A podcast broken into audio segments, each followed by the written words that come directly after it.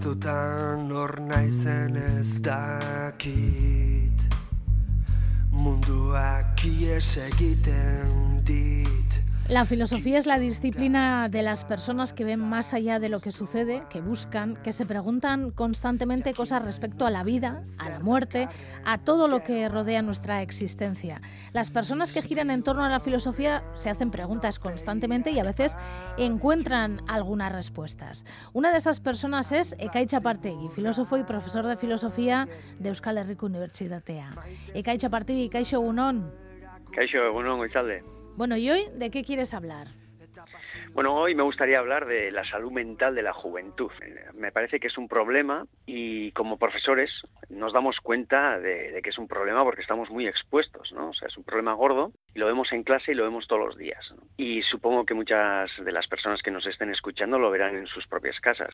Entonces, sí te puedo decir, eh, Goizalde, que entre el profesorado se está hablando mucho sobre este tema y es una preocupación que ya está instalada en la comunidad educativa. Y además creo que es bueno hablar sobre ello. Sí, la salud mental de la juventud es un tema que últimamente se escucha por muchas partes y no solo en público, también en privado. Sí, bueno, yo creo que va más. Por un lado, lo confirman los datos, ¿no? Pero los datos también hay que saber interpretarlos, porque dicen cosas raras. Las encuestas dicen, por ejemplo, que el 16% de la juventud dice tener algún problema mental con frecuencia. Hace cinco años era un 6%. Y eso es raro porque es un incremento muy rápido del 6 al 16 solo en cinco años y, eso no puede ser. Otra encuesta que, he visto es eh, realizada por la Fundación Matía que afirma que en los últimos seis años el número de personas que dicen experimentar problemas relacionados con la salud mental ha subido del 29% al 59%, es decir, un incremento de 30 puntos en seis años. O sea, me parece que, aunque vaya para arriba, eh, esos datos es como demasiado, ¿no? ¿Y cómo lo explican? No sé si dan alguna explicación desde la Fundación Matía. La, explicación más típica, lo que se comenta es que, bueno, pues eh, la pandemia, ¿no? Ha sido un factor de que crezca tan rápido, pero, pero no creo que sea que eso lo explique todo. Otra razón es que, bueno, pues igual ahora se está diagnosticando más porque se está diagnosticando mejor, ¿no? Como hay menos tabús y menos estigma, eh, la gente se acerca más y eso puede ser también que esté saliendo cosas que antes se tapaban, ¿no?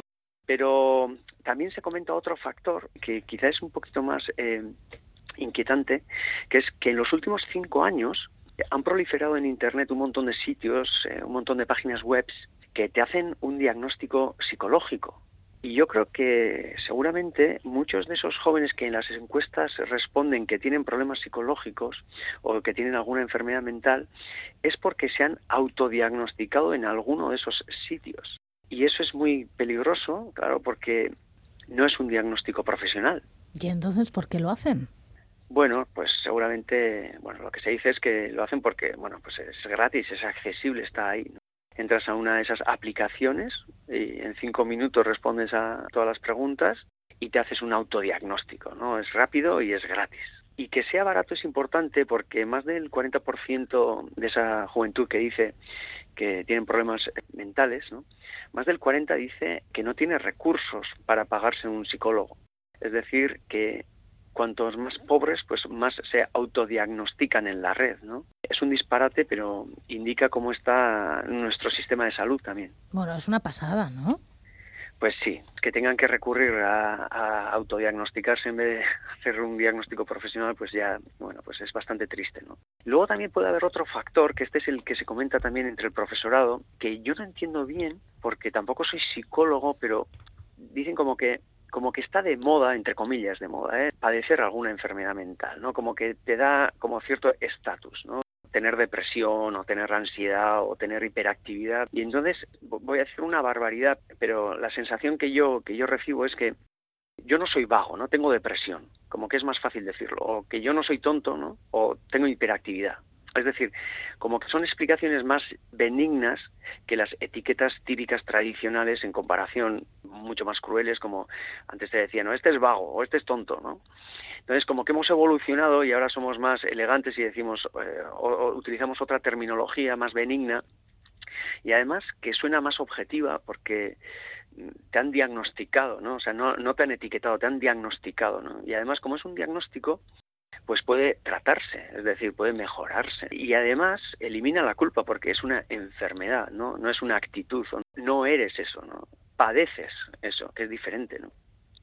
Y claro, pues eh, en medio de una crisis de identidad, donde las identidades son líquidas y fluidas y casi nadie sabe a qué atenerse, esas etiquetas eh, sirven para nombrarte, para identificarte, para clasificarte y también para posicionarte en el mundo como eso, ¿no? Por un lado te da estatus, pero por otro lado son etiquetas muy, muy peligrosas porque te, te estás identificando con una enfermedad. Es como una mala identidad y, el riesgo es quedarse atrapado en ese tipo de identidades. Eh, son las explicaciones de por qué en las encuestas sale eh, que las enfermedades mentales en los últimos cinco años se han incrementado tanto, ¿no? pero el problema es real. Y, los factores que acabamos de mencionar pueden explicar por qué en las encuestas aparece tanto, no tantísimo, pero nosotros lo vemos. Y todo el profesorado con el que hablo eh, está comentando lo mismo, ¿no? que no sabemos qué está pasando últimamente, pero que hay cada vez más casos graves que como profesores pues también nos quejamos, ¿no? que no tenemos ninguna ayuda y ningún apoyo al respecto. Pero no tenéis nada. Nada, Goisalde. Y claro, eh, metemos la pata mucho porque o no nos damos cuenta hasta que es demasiado tarde, o no somos suficientemente empáticos o sensibles, o no utilizamos los ejemplos adecuados o el lenguaje adecuado, ¿no? porque muchas veces estamos dando clase a ciegas, sin saber lo que tenemos enfrente, ¿no? y sin ninguna formación específica. ¿no? Y ya cuando sale el pastel, tampoco podemos hacer nada, simplemente nuestra función es que no molesten mucho en clase, porque tampoco puedes obligar a nadie a ir a terapia o a que se tome un tiempo, ¿no? No le puedes decir no vengas, no estás en condiciones, ¿no? Y tampoco somos eh, psicólogos, tampoco podemos hacer un diagnóstico, ¿no? Y por lo tanto, toda la situación se convierte en muy frustrante porque al final, eh, pues eso, tienes una relación con el alumnado y ves que están sufriendo y eso a ti también como profesor te duele, ¿no? Y, por ejemplo, en los, en los institutos ya sé que están aplicando protocolos antisuicidios, pero también sé que está costando mucho aplicarlos. Es decir, se están haciendo cosas, pero es muy insuficiente. Y después de la pandemia es como, como una avalancha ¿no? que se nos ha caído encima a todos y, y nos ha pillado. Mira, según ese barómetro de la Fundación Matía que mencionabas, ese estudio, he leído varias cosas, ¿no? Por ejemplo, dice, en el año 2023 marca un hito negativo el lo tocante a la ideación suicida. Nos encontramos por primera vez una menor proporción de jóvenes que nunca han experimentado ideas del suicidio, el 47% que de quienes sí las han experimentado alguna vez, el 48,9%. Y luego dice, desgregando la ideación suicida por frecuencia, vemos que uno de cada cuatro jóvenes ha experimentado alguna vez ideas suicidas, que esto es más o menos el 23,8%, un 11,3% piensa en el suicidio con cierta frecuencia, y el 13,8% con mucha frecuencia o continuamente. Además son porcentajes que han ido en aumento en los últimos años. Esto es increíble, ¿no? Pues imagínate, o sea, estamos hablando del 25% de la juventud, uno de cada cuatro, ¿no? A ver, no sé, es otro estudio, es una encuesta al fin y al cabo, no sé eh, cuál es el valor científico de esto, pero da igual, o sea, eh, uno de cada cuatro eh, que tenga ideación suicida, o sea, parece una pasada, y luego los datos del suicidio juvenil están ahí, ¿no? Que también sigue disparada. Ese dato, 23.8%, es más alta que en el periodo de la crisis económica del 2008-2014. O sea, ¿qué está pasando, Goisalde? Y esto antes tú mencionabas, ¿no? Que uno de los factores podía ser la pandemia. ¿Tú crees que puede ser eh, la razón principal de todo esto? Bueno, a ver, yo no soy psicólogo y tampoco soy sociólogo, pero la pandemia desde luego habrá afectado, porque el repunte de las enfermedades mentales se está dando justo ahora después de la pandemia.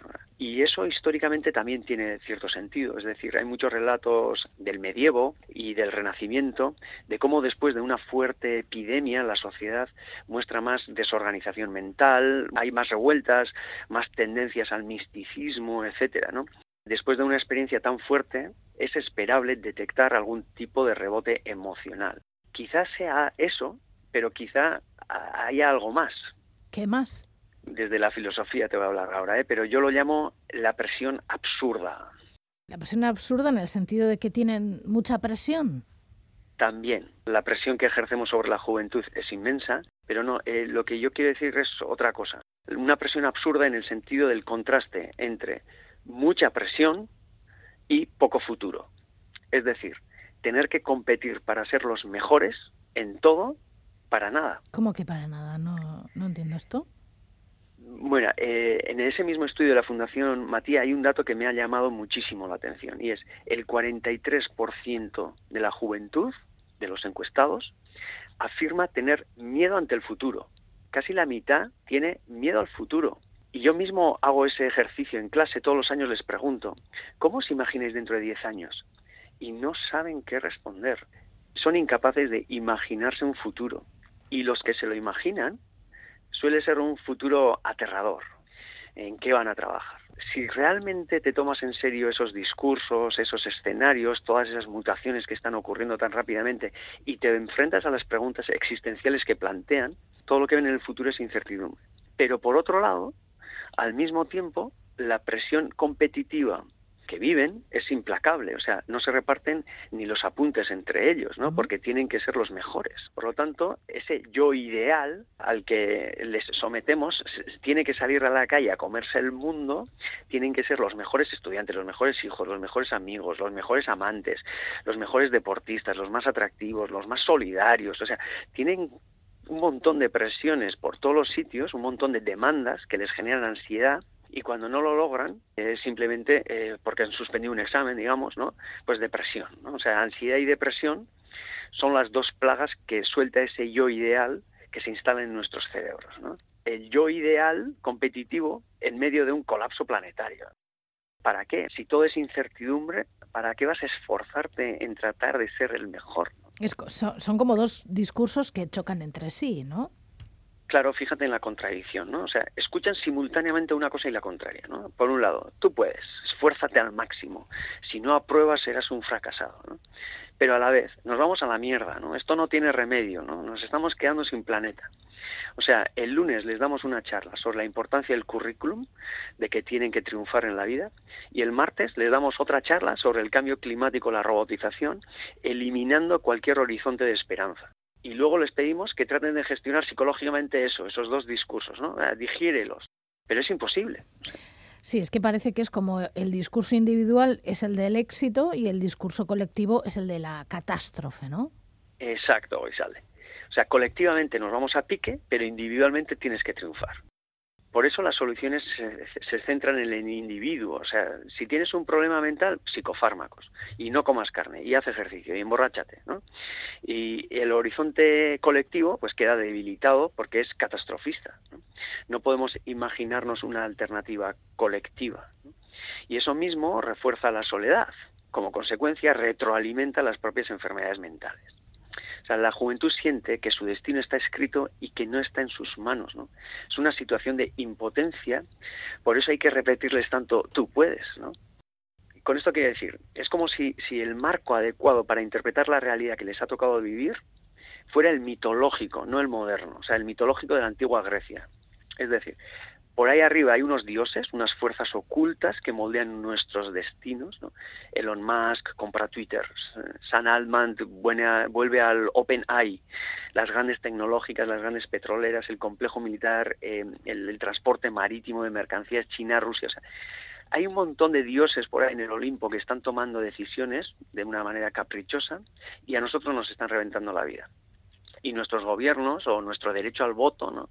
no nos hace sentir poderosos, porque todo está por encima del gobierno, está en el Olimpo. ¿no? Con ese panorama eh, me parece normal que enloquezcan o que se rindan al pensamiento mágico. Eh, la verdad es que he visto así ECAI, quizá no sea tan raro que en Argentina haya ganado el ultraderechista Milei. Claro, es que es otro síntoma del tiempo en el que vivimos. Ikai Chapartegui, filósofo y profesor de filosofía de Euskal Herriko Universitatea. Menos mal que nosotros creemos en el futuro. Yo al menos creo en el futuro absolutamente, en un futuro mucho mejor que el actual presente. No abandones la, esperanza. Eso es. es que ricasco, te arte. Es que ricasco, suei.